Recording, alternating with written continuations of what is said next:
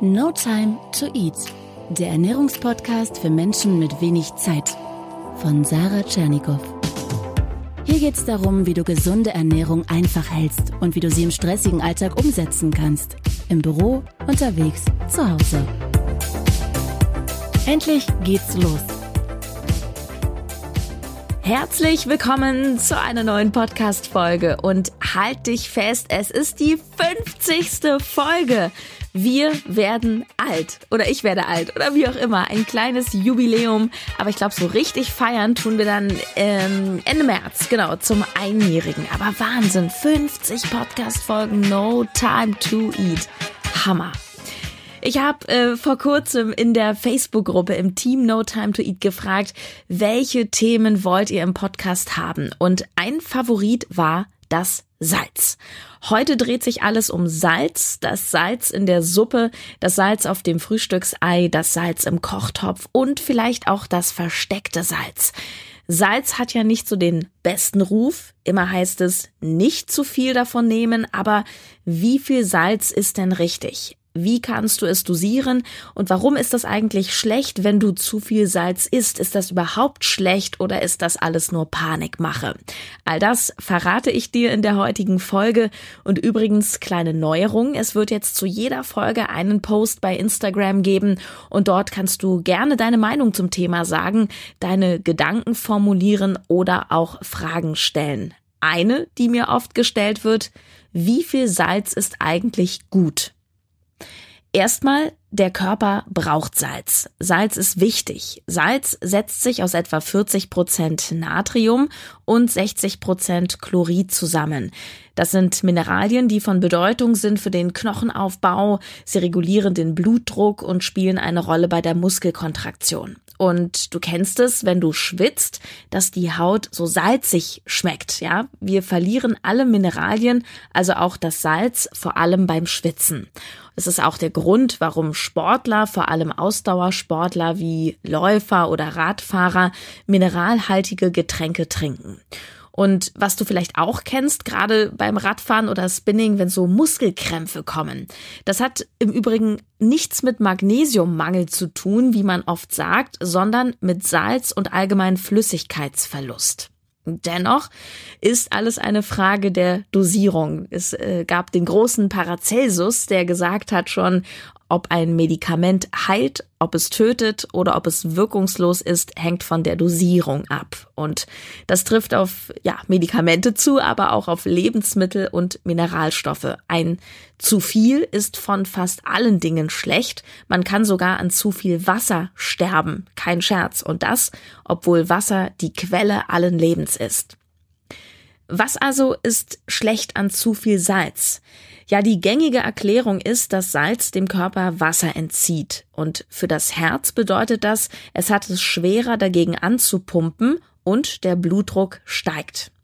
Und ein erhöhter Blutdruck bedeutet ein höheres Risiko für Schlaganfall und Herzversagen. Und Herz-Kreislauf-Erkrankungen sind nach wie vor die häufigste Todesursache, machen einen Anteil von 40 Prozent aus. Aber wie das immer so ist mit diesen Studien und Untersuchungen, es gibt meistens auch welche, die etwas anderes sagen. Zwar ist man sich halbwegs einig, dass zu viel Salz schlecht ist, aber zu wenig offenbar auch. Was wir mindestens brauchen, da ist man sich auch nicht so ganz im Klaren drüber. Oft heißt es drei Gramm. Und die Höchstmenge, die liegt laut der Deutschen Gesellschaft für Ernährung bei sechs Gramm am Tag. 6 Gramm Salz, das entspricht etwa ein bis zwei Teelöffel je nachdem, wie viel so raufpasst. Tatsächlich aber ist es so, dass die meisten Menschen, zumindest hier in Deutschland, über diesem Maximalwert liegen. Auch hier beziehe ich mich wieder auf Zahlen der DGE, unserem Dachverband. Ähm, nachdem nehmen Frauen im Schnitt 8,4 Gramm Salz auf am Tag und Männer noch mehr, nämlich über 10 Gramm. Die Quelle konkret, falls dich das interessiert, das ist die Studie zur Gesundheit Erwachsener in Deutschland. Also nochmal in Prozentzahlen, bei Männern liegen 80 Prozent über ihrem Soll und bei den Frauen sind es auch immerhin 70 Prozent. Also die meisten essen zu viel Salz. Jetzt muss man aber auch sagen, dass Menschen unterschiedlich auf Salz reagieren. Und natürlich nicht jeder, der es mit der Salzzufuhr ab und zu übertreibt, ist jetzt der totale Risikopatient. Es gibt sogenannte salzsensitive Menschen. Ja, salzsensitiv, das sind also Menschen, die sehr empfindlich reagieren, sprich, wo der Blutdruck auch signifikant steigt, wenn zu viel Salz gegessen wird. Und das ist vor allem bei älteren Menschen der Fall und bei stark Übergewichtigen hat man das festgestellt. Natürlich auch bei Menschen, die schon bestimmte Vorerkrankungen mitbringen, zum Beispiel etwas mit den Nieren haben. Ja, aber du merkst vielleicht schon an der Auswahl, so gravierend ist das Problem doch nicht, beziehungsweise es bezieht sich mehr auf bestimmte Gruppen.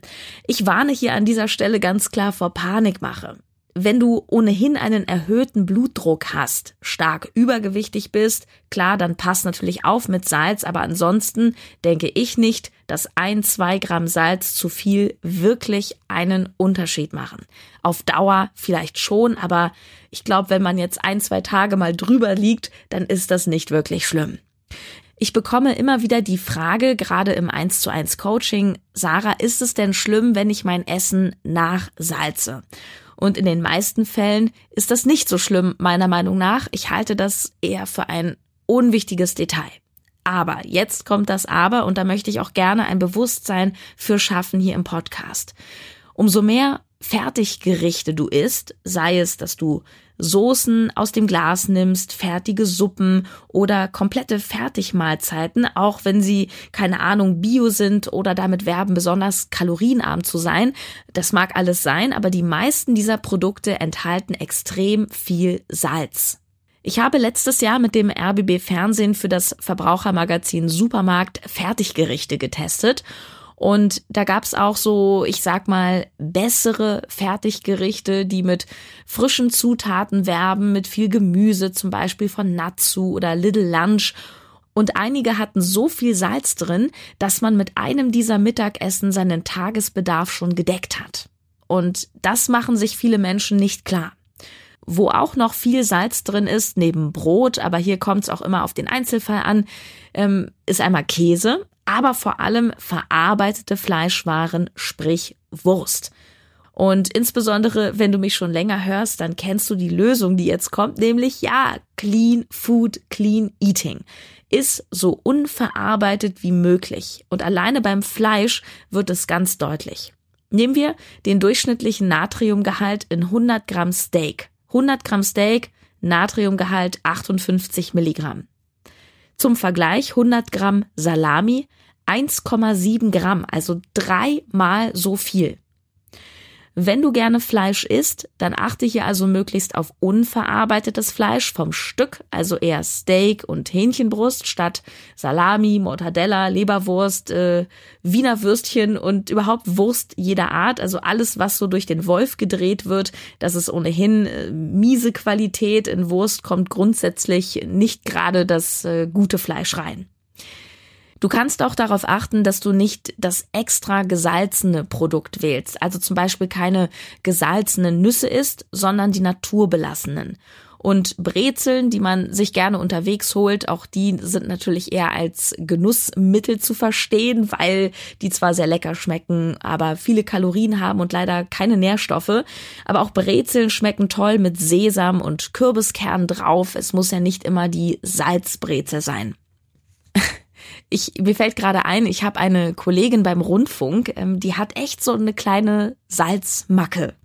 Wenn wir früher irgendwie in der Kantine essen waren, also ich hatte mein Meal Prep dabei und war mit ihr in der Kantine natürlich, egal was sie sich zu essen geholt hat, sie hat immer so aus Gewohnheit richtig viel Salz drauf gemacht, ohne dass sie das Essen überhaupt probiert hat. Das war so richtig eine kleine Sucht. Und klar, das ist nichts. Also wenn du auch zu den Menschen gehörst, die alles so aus Prinzip nachsalzen, ohne überhaupt probiert zu haben, da würde ich versuchen, etwas von loszukommen. Wenn du zu Hause Meal Prep machst, dann empfehle ich dir, den Geschmack und die Würze durch zum Beispiel Kräuter reinzubringen. Also ich, ich persönlich nehme eigentlich nie Salz in mein Essen. Ich nutze bei fast allen Gerichten, ob es jetzt Salate sind, Rührei, Gemüsepfanne. Ich nehme immer italienische Kräuter, Schnittlauch, Petersilie, Paprikagewürz und solche Geschichten. Und das schmeckt trotzdem ganz hervorragend. Ähm, zum Schluss möchte ich dir noch etwas zu den verschiedenen Salzsorten sagen, denn da gibt's ja auch große Unterschiede und manche Salzsorten sind ja unglaublich teuer und exotisch. Da gibt es äh, spektakuläre Dinge auf dem Markt. Das Wüstensalz aus Südafrika, Flusssalz aus Australien, das Himalaya-Salz aus Pakistan oder aus Nordkorea das Bambussalz. Wow. Dieses ähm, schwarze Himalaya-Salz kostet zum Teil 20 mal mehr als das äh, klassische Tafelsalz aus dem Discounter. Meine Meinung, ich kann dem nichts abgewinnen und ich schmecke jetzt auch keinen großen Unterschied. Ich möchte aber keinen Gourmets hier zu nahe treten. Ich beziehe mich einfach mal auf Stiftung Warentest. Stiftung Warentest hat mal 36 Salze getestet und die haben keine Indizien für besondere Heilkräfte zum Beispiel feststellen können, die diesem Salz, diesem Himalaya-Salz nachgesagt werden. Äh, Im Gegenteil, sie fanden in manchen Salzen nur einen Bruchteil von den äh, versprochenen Mineralien und viele gerade exotische Produkte bekamen die Note mangelhaft. Und beim Himalaya-Salz, da konnten Studien die vermeintliche Wunderwirkung sogar widerlegen. Und zwar waren diese versprochenen Spurenelemente zwar drin, ähm, nicht alle, aber einige, aber eben in so winzigen Anteilen, dass sie überhaupt keine Rolle spielten.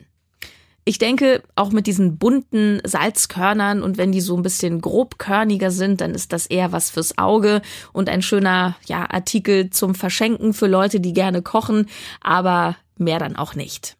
Schauen wir uns vielleicht noch die gängigen Salze an, die bei uns eher im Einkaufswagen landen, die vielleicht auch bei dir in der Küche stehen. Da haben wir das Kochsalz. Das ist ein gereinigtes, gebleichtes Meersalz, das mit Jod und Fluor versetzt wird und es hat einen sehr hohen Natriumanteil. Dann gibt es noch auch recht beliebt dieses Fleur de Sal oder Fleur de Sel. Das wird auch aus dem Meersalz gewonnen und da wird die oberste Schicht als Salzblume abgetragen. Das ist auch, denke ich, aber schon wieder eher was für Profiköche. Das Tafelsalz im Übrigen, ähm, das ist einfach nur so ein Name. Das ist auch meistens ein gereinigtes Meersalz. Ähm, ein Tipp, für alle, die auf Folsäure achten, insbesondere Schwangere haben einen starken Folsäuremangel. Da gibt es auch Salze, die extra damit angereichert wurden. Also Salz mit Folsäure ist eine gute Sache für alle, die einen speziellen Bedarf haben, aber da beim Kochen darauf achten, dass man es im Grunde erst am Ende rauf tut, wenn man eigentlich schon fertig gekocht hat, denn die Folsäure geht bei der Hitze schnell kaputt. Was macht also Sinn beim Einkaufen? Meine Meinung ist, gib nicht unnötig viel Geld für Salz aus. Wenn du auf irgendwas achten möchtest, dann dass Jod drin ist, weil viele Menschen einen Jodmangel haben und Jod ist zum Beispiel wichtig für die Bildung von Schilddrüsenhormonen. Okay, ich gebe dir nochmal eine Zusammenfassung von dem heutigen Input. Also der Körper braucht Salz. Salz ist wichtig, aber zu viel ist auch nicht gut. Vor allem, wenn du ohnehin schon einen erhöhten Blutdruck hast oder aus anderen Gründen ein erhöhtes Risiko für Herz-Kreislauf-Erkrankungen, dann solltest du mit deiner Salzzufuhr etwas sparsam umgehen. Die Tageshöchstmenge liegt laut DGE bei 6 Gramm. Das sind so ein bis zwei Teelöffel. Die meisten Menschen aber essen acht bis zehn Gramm Salz am Tag. Und besonders problematisch und das sind dann auch eher die Menschen, die, glaube ich, über ihrem Soll liegen. Das sind diejenigen, die viele Fertiggerichte essen. Also fertig äh, Nahrung jeder Art, fertige Suppen und auch verarbeitete Fleischwaren, also Wurst. Dort ist extrem viel Salz drin, so dass man mit einer Portion oder einem Mittagessen schon locker seinen Tagesbedarf gedeckt hat. Die Lösung lautet wie so oft Clean Eating. Wenn du unverarbeitete Lebensmittel isst, also naturbelassene Nüsse zum Beispiel statt gesalzene Nüsse oder Steak statt Wurst, dann meidest du auch dieses Problem mit dem Salz ganz automatisch und du wirst, wenn du jetzt nicht dein Essen extrem nachsalzt jedes Mal, gar keine Probleme haben, da in deinem Bereich zu bleiben. Wenn du einkaufen gehst, spare gerne dein Geld, also gib nicht so viel aus für überteuerte Salze wie das Himalaya-Salz, das wirklich nicht besser ist als anderes Salz und Studien haben auch ähm, diese vermeintlichen Heilkräfte widerlegt. Gut ist, wenn im Salz Jod drin ist, da wir häufig einen Jodmangel haben.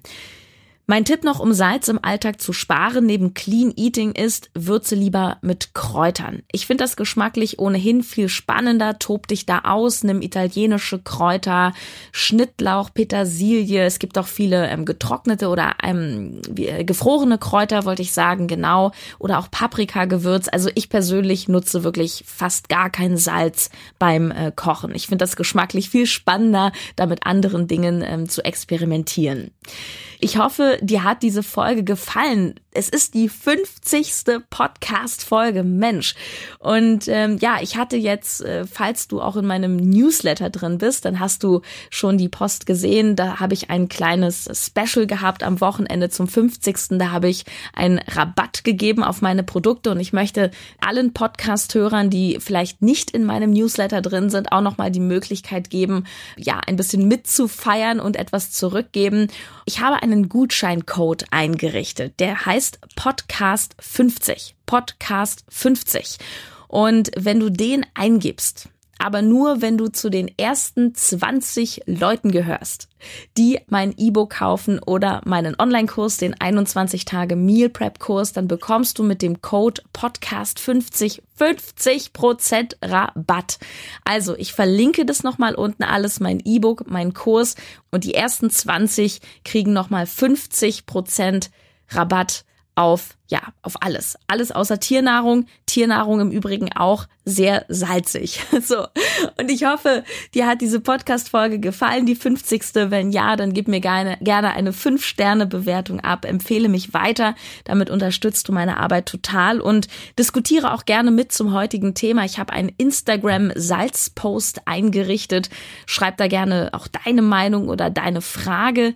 Gerne auch Vorschläge für ein Podcast-Thema. Auch das lese ich immer wieder sehr, sehr gerne. Ja, und falls du noch ein paar gratis Rezepte haben willst, mit denen du garantiert das richtige Salzmaß einhältst, dann kannst du auch einfach gehen auf notimetoeat.de slash Tage, kannst dich dort kostenlos eintragen und bekommst eine E-Mail mit drei perfekten Essenstagen zugeschickt. So, jetzt reicht's aber hier mit Geschenken, sonst werde ich hier noch arm.